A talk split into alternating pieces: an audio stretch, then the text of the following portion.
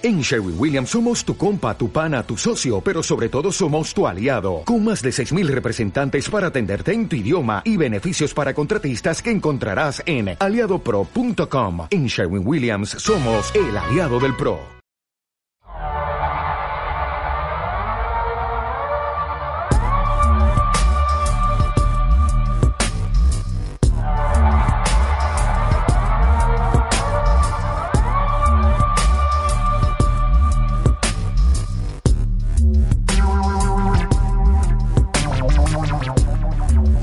Al podcast Venezuela entendiendo a una narcodictadura. Este es el episodio número 8 y en esta oportunidad voy a hablar de la situación de los médicos en Venezuela. Para ello voy a conversar con el coach Gustavo Yepes, un profesor de Liesa que hace algunos días me compartió un trabajo que había realizado sobre la situación por la que están atravesando, están pasando los médicos venezolanos en Venezuela, basada en testimonios, entrevistas, encuestas eh, un trabajo muy muy bien documentado en el que eh, salen mencionados por ejemplo Héctor, Alfonso, Arturo, Carmen. Son seudónimos de estos médicos que no han sido identificados con sus nombres auténticos por la situación que existe en Venezuela, sabiendo que hay una terrible dictadura allí, pero sí son personas que han sufrido en carne propia lo que es ser un profesional sanitario en la Venezuela de hoy. A continuación, mi conversación con el profesor Gustavo Yepes.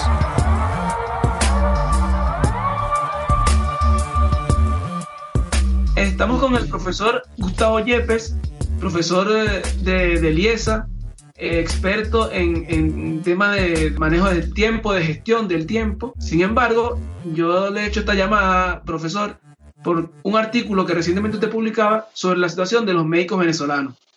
El artículo eh, está titulado Médicos en Venezuela, una especie amenazada. Cuando usted me lo envía, yo quiero comentar para todos que me lo envía por, por WhatsApp y yo lo miro y yo quedo como sorprendido porque no es lo habitual que usted me envíe. O sea, yo veo sus su contenido normalmente en, en temas de, de, gestión de tiempo, de administración, de temas empresariales o también en la parte personal.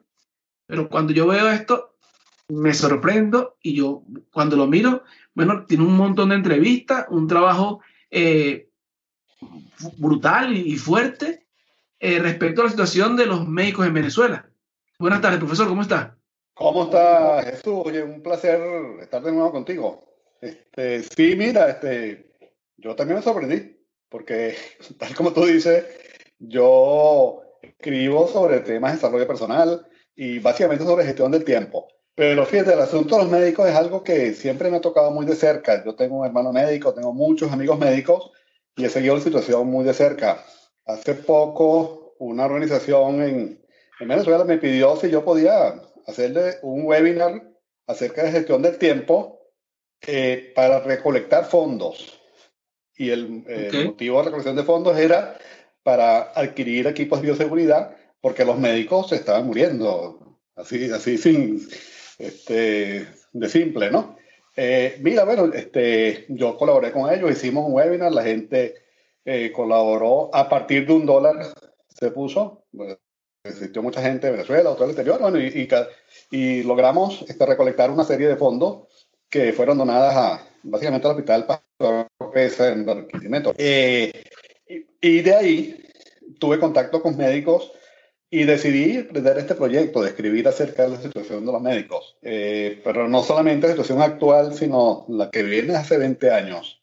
Para eso me entrevisté con varios médicos particulares, este, gente, médicos cercanos a la Federación Médica, gente de algunas organizaciones que yo decidí no nombrarlas, ¿no? Eh, y también hice una encuesta, una encuesta que me, que me llenaron alrededor de 50 médicos, tanto en Venezuela como en el exterior, bueno, y de ahí saqué todo esto, ¿no? Yo te confieso que en algunas entrevistas Jesús se me aguaron los ojos. Brutal. Claro, es que eh, es difícil, es difícil, profesor, para uno que, que ha estado eh, en Venezuela, que ha vivido la situación de cerca, como venezolano, y lo veo y lo, lo veo allí que, que, que, como afectado también, o sea, aún porque esto, cuando entrevistamos, cuando hablamos con esta gente y me pasa a mí, eh, con el trabajo que he hecho en periodista digital con, con, personas que han perdido familiares a manos de, de la dictadura en Venezuela y no, no, no, evita, o sea, no puede evitar emocionarse por, porque es un tema que, que, que, te toca la, la fibra. Sí, sí, sí, así es. Así es, es que detrás de cada médico que entrevisté o que me dio la encuesta hay una historia muy triste, muy dolorosa, a veces, a veces también historia de, de esperanza, pero esperanza en medio de, de un drama que, que, que, están viviendo, ¿no? Sí, una esperanza resiliente, pues, y no una esperanza como que, digamos, más de, de, otra cosa, ¿no? Que como de la buena. Es buena, pero no es la que quisiera. Fíjate que me, me, llamó la atención que hay varios médicos que, a pesar de que no están protegidos, pues sigue, siguen, siguen al pie del cañón, como decimos nosotros, y siguen en la primera línea. Este, y, y, bueno, algunos se han contagiado, otros no. Este, eh, pero bueno. Es fuerte. yo, yo sí quería comenzar para, para, entrar en el tema, eh, profesor. Eh, usted comienza hablando del caso de Héctor. Yo entiendo que, que, a los efectos del artículo usted le cambió los nombres a, a los médicos para evitar temas eh, de represalias y estas cosas. Pero habla de Héctor eh, y lo describe como un médico traumatólogo que fue golpeado en Venezuela, que fue secuestrado, golpeado por los colectivos, que fue secuestrado, después emigra, trabaja en, en, un país de Europa que, que no menciona ahí, pero un país europeo trabaja en un, eh, como camarero en un restaurante, en un bar o algo así, y posteriormente está trabajando eh, vendiendo seguros, está como comercial, como comercial dicen aquí en España como vendedor. Sí, sí, sí.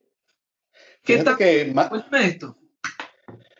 Fíjate que, que, que, más de la mitad de los médicos que entrevisté que están fuera de Venezuela están trabajando en, en, en cuestiones ajenas a la, a la, a la medicina. El, el, el, el, caso de Héctor, sí, traumatólogo, él, él bueno, fue golpeado por, por, colectivos en una manifestación, pero lo que lo quebró a él fue la, la vez que le llegaron unos, unos, malandros y a punta de pistola le, le, le dijeron que le salvara la vida al compañero, sí o sí.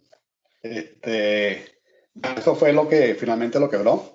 Este, hizo sus cuestiones en secreto, en secreto porque no quería que supieran, porque este, también si saben que se, que se van de Venezuela, lo pueden perseguir o lo pueden claro, claro. detener. Entonces, bueno, es uno de tantos casos, es uno de, de, tantos casos. Me llamó la atención de más de uno, me, me, me comentó lo de la pistola en, la, en el pecho, más de uno. Es, eso, yo iba a comentar que eso es una realidad, eh, que los casos en, la, en, lo, en, los, en, las emergencias, los hospitales de Venezuela, urgencia le dicen aquí en, España, eh, le viven constantes amenazas, eso, eso, lo destaca también muy bien en el artículo, viven constantes amenazas, viven presiones. En Venezuela sabemos que, que la violencia es, es, brutal, es uno de los países más violentos de, de América Latina. ¿Qué tanto le trasladan ellos a usted en, esta, en este trabajo, de esta situación? Sí, mira, bueno, la violencia en Venezuela, como tú dijiste, es generalizada. Este, yo, yo, yo, yo cuento, yo cuento, por lo menos en, lo, en, los últimos cinco años que estuve en Venezuela, yo tuve 17 encuentros con el AMPA. Yo, eh, mm. yo y mi familia, o sea, mi, mi, mis hijas, pasando mm. por un secuestro, pasando por un robo en la casa, pasando por, por todo eso, ¿no? O sea, es, es generalizada eh, gracias a Dios, bueno, todos estamos vivos, que al final uno, uno da gracias a Dios de que está vivo, eso, eso sí, sí, ¿no? Este, en los hospitales, este, como tú acabas de mencionar, eh, van este, los delincuentes con, con, los compañeros armados y, y, y, amenazan a los médicos. Así de simple, ¿no? Y la policía no hace nada y la, pues, y la seguridad de los hospitales no hacen nada porque saben que pues, ellos son parte, son parte de la violencia que ellos mismos han generado, ¿no? Este, hablé con una, una doctora que, que, es jefe de servicio de, de urgencia y, y cuando eh, ella dice que cuando llega a estas situaciones, ella manda a retirar a todos los residentes y se queda ella sola, dando el pecho, pues. Y se le enfrenta y le dice, mire, si, para poder salvar a su amigo no podemos hacerlo de esta forma, y al final, bueno, ella siempre los ha convencido, ¿no? Y Dios quiera que siempre los sigas convenciendo. No me reportaron algún caso de que la violencia haya llegado. Sí, sí vi un reporte de, de una médico cubana que mataron. Este, ¿Sí? Este, eh, pero, pero bueno, esto fue un reporte que, eso no fue una de primera mano, ¿no? No fue parte pero, de bueno, sí, gracias a Dios este, los, los, los médicos no, no, no, ha llegado a más, que por lo menos que yo sepa, ¿no? Eh, bueno, sí, la, y, y, no solamente, perdón, este tipo de violencia, sino, bueno, la violencia de los, de los familiares, cuando llegan eh, la, estos, estos señores del FAES que, que están, están acusados por delito de lesa humanidad, también ellos, ellos llegan, este, que tienen que atender al, al, paciente que llegan sí o sí. Eh, o sea, esa es la situación de, de, y no solamente los médicos, por supuesto, yo claro. enfoco los médicos, pero en general el personal de salud, el personal de los hospitales, las enfermeras, los, los camilleros, todos los que trabajan en el hospital de salud, ¿no? Sí, sí, que, que al, final, al final es un tema eh, que está institucionalizado en Venezuela. Ahí hay un caso que recientemente sacó Human Rights Watch en un informe y, sí. y, y reportes, por ejemplo, mencionan a Andrea Sayago, que es la, una avionalista venezolana, que fue la, la que descubrió el primer caso por coronavirus. Ella alerta a, su, a sus compañeros a través de, de mensajes de, WhatsApp y con esto eh, eh, la información corre, que, que, es lo que quiere un médico. Si tenemos casos de coronavirus, lo ideal es que se conozca cuanto antes y esto pueda atacarse. Y, y finalmente esta, a ella la, la, hacen renunciar del hospital en el que trabajaba, luego la detienen. O sea, es todo un, un sistema montado para agredir a los profesionales de la salud, porque no es para eh, eh, los profesionales en la mayoría de los países democráticos son el oro del país, son lo que, lo que, lo que más, sí, eso, sí. lo que más se, se quiere. Sí, en el caso de Venezuela, es, eh, los profesionales tienden a ser el enemigo.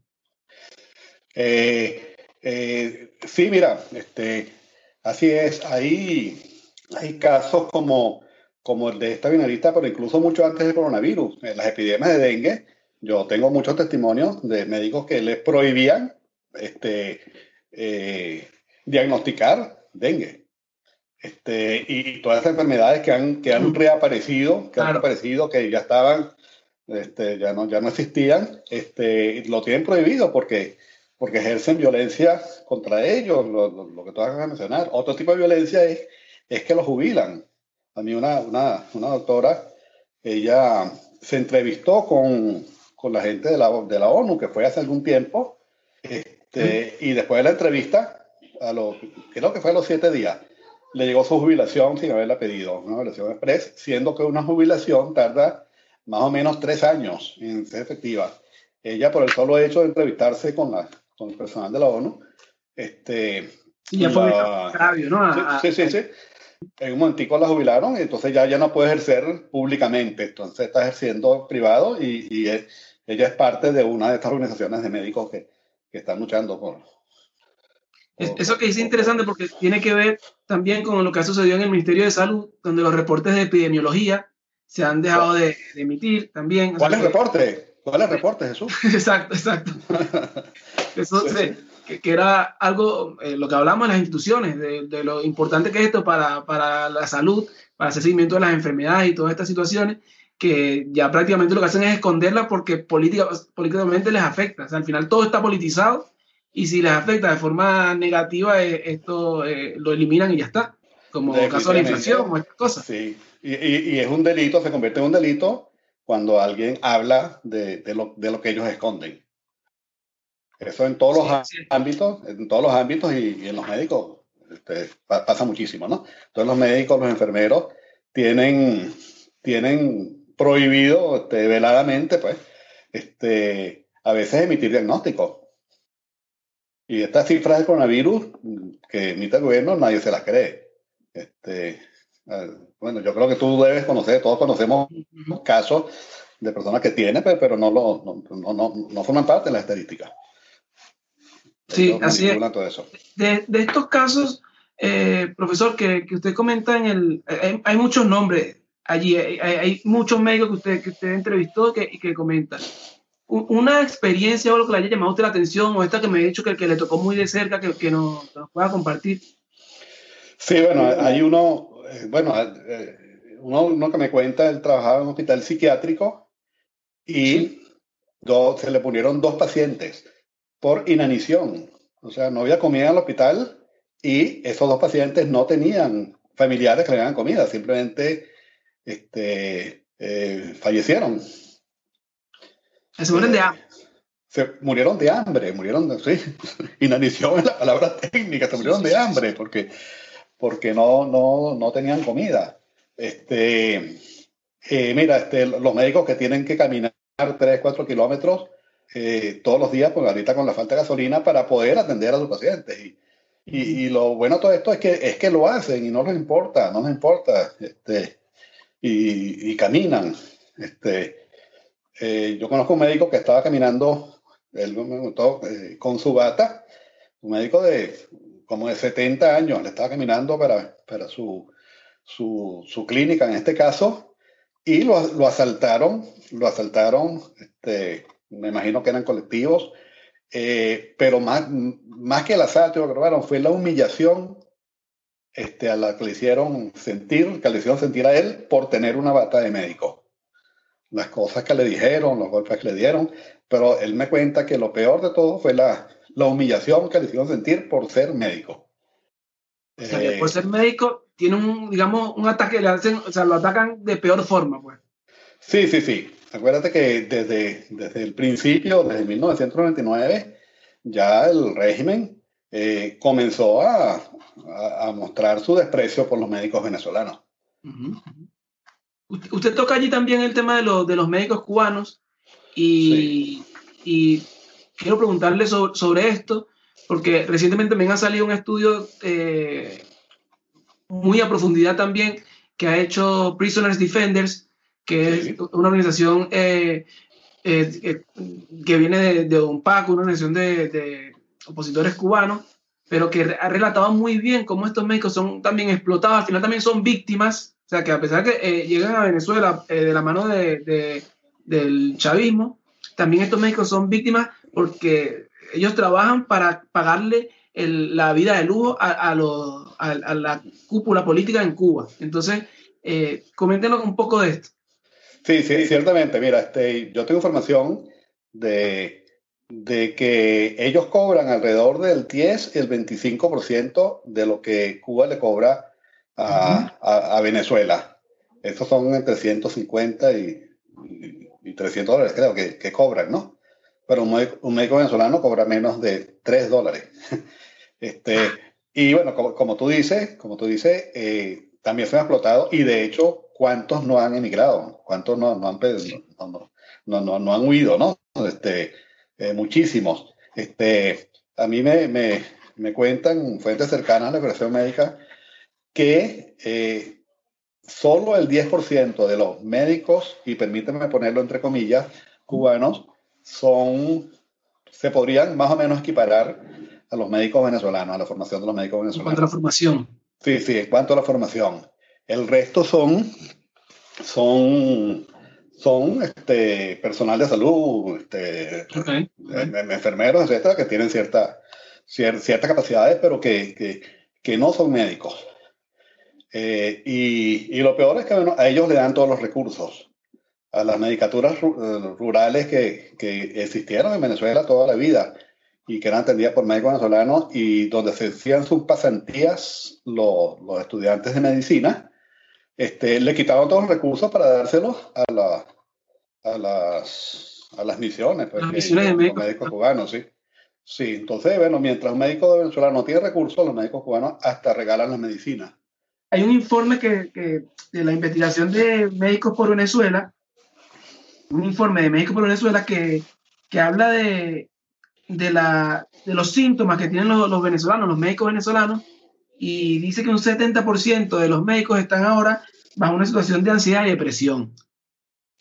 Con, con la situación del coronavirus, es verdad que en muchos países los médicos han, han, subido ese nivel de estrés por, por estar eh, como que esa primera barrera contra la pandemia, pero en Venezuela la situación es mucho peor. Hace poco también, a en marzo, sacó un informe también Human Rights Watch que decía que en Venezuela en los hospitales no siquiera hay agua para lavarse las manos. O sea, que ya, partiendo de ahí, es, estamos en una situación crítica. Mira, eso, hay un médico que me cuenta que eh, hay, hay, algunos médicos que con la mejor buena voluntad, me, dice él, están preparando suelo fisiológico por su cuenta, por, porque no, no hay suelo fisiológico para operar. Y él me dice, mira, Gustavo, yo eso no, no lo haría nunca porque el riesgo es enorme. Pero, pero a la vez, entonces yo, yo no estoy operando. Eh, pero entonces a la vez yo entiendo a mi compañero porque por lo menos están intentando salvar la vida. Este, yo no me atrevo porque, porque yo ese riesgo no, no lo corro, ¿no? hasta eso ha llegado. Hay hospitales que, que, no tienen quirófano, que no tienen quirófano porque los quirófanos están infectados. Yo, yo fui testigo, mira, yo tuve una, una, un familiar que ella le pusieron eh, de un, un, aparato, un desfibrilador. Y la, primera vez que yo fui al Pérez Carreño, este, yo no conocía al Pérez Carreño por, por debajo. Oye, vale, era un hospital de lujo. Yo quedé impresionado la belleza. Este, fue poco antes de que comenzara este régimen. Después, como los cinco años, hubo que cambiárselo y fuimos y ya, ya se veía el deterioro. Incluso ya vi varios quirófanos que estaban este, cerrados por contaminación. Y la tercera vez que hubo que ponérselo, pues simplemente no se lo pusieron porque ya no se podía. Y, este, hasta que falleció. Simplemente este, falleció porque este, es algo que es impagable, es impagable, ¿no? Y yo, yo vi el deterioro del, del Pérez Carreño, este, lo vi en su esplendor y, y, y a, a, raíz, a, raíz de este caso, pues lo, lo vi. La decadencia también. Sí, eh, sí, bueno, que, que, a través de un solo caso, ¿no? O sea, un, un, paciente que tiene que ir recurrentemente cada ciertos años, le permiten como eh, observar cómo, cómo ha ido el, eh, como una decadencia, cómo ha ido el deterioro la, la salud eh, venezolana. De, de los médicos en, en, los médicos en el exterior, ahora mismo hay, por ejemplo, aquí en España se han ofrecido los venezolanos para hacer para hacer eh, eh, como para ejercer de médicos aquí, o sea, también con sus documentos, han, conseguido validar sus títulos y estaban eh, solicitando, o solicitando no, ofreciendo su apoyo para, en este caso ahora estamos viendo una segunda, una segunda ola de la pandemia aquí en España. Y de estos casos, ¿hay alguno de los que haya podido conversar y para este artículo? Sin decir nombres. sí. Este, sí, sí, bueno, conversé, conversé con varios. Este, el, sí, el, el, médico venezolano es muy dado a, este, a este tipo de cosas que tú dices, ¿no? A ofrecerse para, para este tipo de cosas, ¿no? Este, eh, la, la, medicina es un, un poco distinta en, en, España y en Venezuela. Aquí en España es maravillosa, ¿no? Pero la atención del médico venezolano es más humana. Claro, claro. más, sí, sí, sí, y eso, eso lo han dicho en, en varios países, ¿no? Estos días vi una propaganda de una clínica de puros venezolanos, de puros médicos venezolanos que, que hay acá, y un español este, decía emocionado cuando entrevistaba que los médicos venezolanos hablan con uno y lo tocan, y, y, y, y aparte de eso hablan muy bonito, decía él. Me encanta porque habla muy bonito. Este, eh, yo no tengo nada que, malo que decir de la salud acá. Este, yo, yo, yo, yo, soy paciente y, y me dio muy bien, pero eh, es un tipo de atención diferente. Sí, sí, más cercano a, la forma de ser, que no tiene nada sí, sí. malo por bueno, sí, sí, sí. Por, por simplemente por la, por la, forma de ser, que yo también llevo a mis, a mis niños a, a la salud pública aquí y, y, y lo sé, y no, no hay tampoco, lo, nos atienden y nos tratan muy bien también, que no... Pero, ah, pero sígame contando, sígame contando esa experiencia de lo que le el, el este, eh, eh, no, no, bueno, este, en menos caso, eh, Mm, hace como tres meses yo bajé con mi nieto a, este, a jugar eh, abajo del edificio y me encuentro con una muchacha que estaba cuidando unos niños, ¿no? Una, una muchacha joven. Cuando habló me di cuenta que era venezolana y me pongo a hablar con ella y tal. Es médico. Es médico venezolano, está, está cuidando niños. Este, antes de venir a Madrid yo estuve en otro sitio, ¿no? Y justamente a mi nieto, que estábamos recién mudados para, para esa ciudad, le lo picó una, un insecto muy cerca del ojo y eso se le puso feo. Bueno, ya se llamó al seguro y fue una, una doctora, mira, una mmm, neurocirujana venezolana que, que, trabajaba ya en una clínica y era, era, muy exitosa como cirujana. Y aquí está, mira, montada en su carro, este, yendo a atender asuntos como un niño con una picada, ¿no? Este, ese es su trabajo y está feliz de, que, de lo está haciendo. Pues, Sí, sí, sí, sí, está feliz este, de, que, de que por lo menos está ejerciendo medicina. Muchos, este, conozco un, un médico que está en Estados Unidos, este, también me entrevisté con él, eh, él tuvo que huir porque, eh, por razones políticas también. Y después de una exitosa, muy exitosa carrera como traumatólogo, de director de clínica, está en otro mercado empacando, empacando los productos. Y está feliz de que está trabajando. Y me cuenta que en un día de esto, una, una comedia de trabajo, él, no le dijo a nadie que era médico ahí, ¿no? Claro, en la entrevista sí, pero los compañeros, un día una compañera venezolana se le acerca y le dice, mira, tú eres, ¿esto es verdad que tú eres médico? Mm. bueno, sí, pero no me gusta decirlo. Bueno, yo también, yo soy anestesióloga. Este, y están los, los dos trabajando en otro mercado, eh, empaquetando, ¿no? Y ya por la edad, sin posibilidades de poder revalidar. Eh, se, hace complicado. Sí, sí, o sea, este, simplemente. Pero bueno, también ambos están muy contentos de que están trabajando, están pudiendo este, claro. ser, ser productivos, ¿no? Pero pero, pero yo sé que la posesión va por dentro, ¿no? Porque el, eh, esta persona que te hablo es un médico de vocación, realmente de vocación. Y ahorita, este, imagínate lo impotente que se debe sentir claro. de no poder ejercer la medicina, ¿no?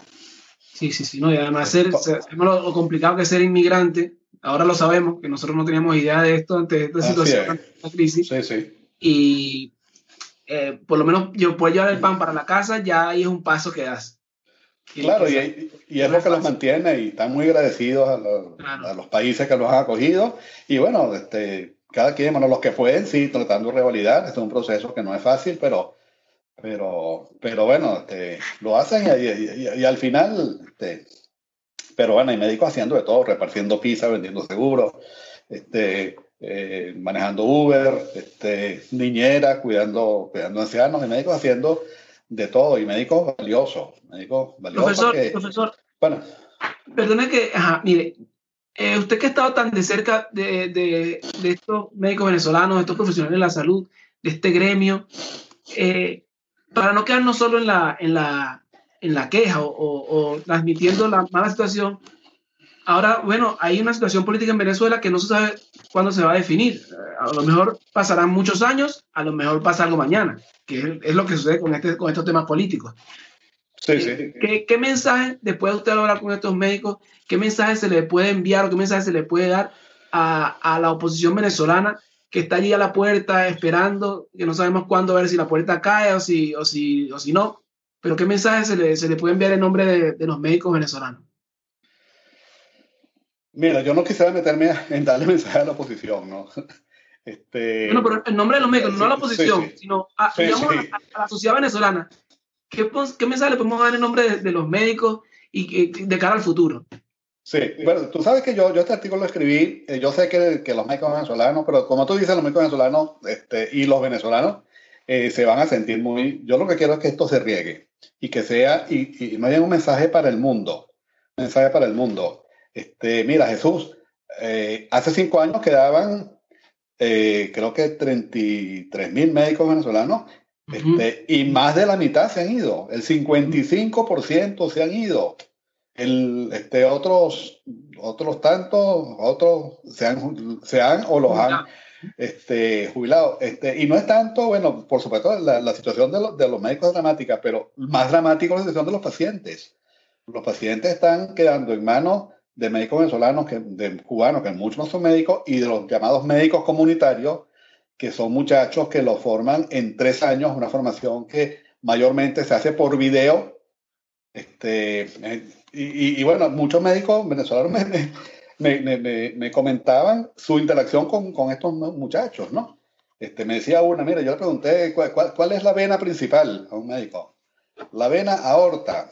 Este, le contestó el médico bueno, ¿no? Bueno, la aorta es una arteria.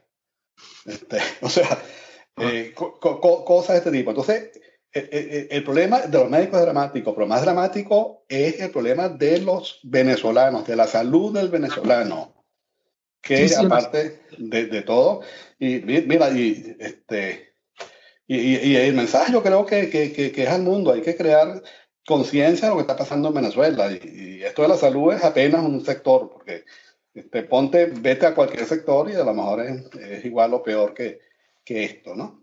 Bueno, sí, sí, sí, sí, en sin, sin querer el mensaje lo ha dado y está, y, y es la necesidad de los venezolanos, la necesidad de, los, de la Venezuela como sociedad, de tener quienes cuiden, aunque sea su salud, porque estamos siempre todo el día hablando de la economía, hablando de, de, muchas cosas que forman parte de los derechos humanos también, pero sin salud no se puede vivir. Entonces al final, si están los médicos sufriendo las consecuencias de, de, la crisis política, las consecuencias de la dictadura, los persiguen, están sometidos a estrés ahora con el coronavirus.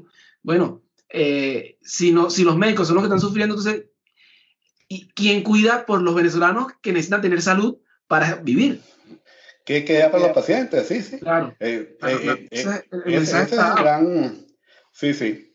El, mensaje está, el mensaje que necesitamos tener democracia urgente, tener salud urgente. Claro. Ahora, mira, yo, yo, a mí me preguntan, ¿y qué hay que hacer, Gustavo? Mira, yo no sé qué hay que hacer. Yo, yo lo que hago por lo menos es denunciar. Este, cada quien debe hacer lo que esté su mano, ¿no? lo que yo sí sé es que mientras exista esta, esta dictadura, la situación va a empeorar. Y remitiendo no solamente al sector salud, bueno, van a quedar los venezolanos en manos de, de personas que no están capacitadas para, para, para atender las necesidades básicas de, de salud. Así es. Profesor, yo quiero agradecerle por, por atenderme en esta entrevista. Por eso le decía cuando, cuando recibí su, su mensaje, dije, mira, esto es brutal, esto es una, una, diagnosis, esto es una radiografía de la situación del, del país. Es, importante porque eh, la salud es lo primero, y no tanto porque suena cliché, pero sin salud, ¿qué se puede hacer? Entonces, quiero, quiero agradecerle por, aceptar esta invitación, agradecerle también en nombre de los venezolanos por, por hacer este trabajo, porque lo hace usted con su tiempo, eh, no le paga nada por esto, entonces usted lo, lo hace por, por, vocación también, por servicio al país. Entonces también quiero agradecérselo. No, gracias, gracias a ti Jesús, la verdad es que esta intención mía es que esto se conozca y mientras más se, se difunda, eh, mejor. El mundo tiene que tomar conciencia de, lo que está pasando en Venezuela, que creo que, no ha tomado conciencia todavía en su, en su, total dimensión. Este ha sido el episodio número 8 del podcast Venezuela Entendiendo a un narcodictadura. Muchas gracias.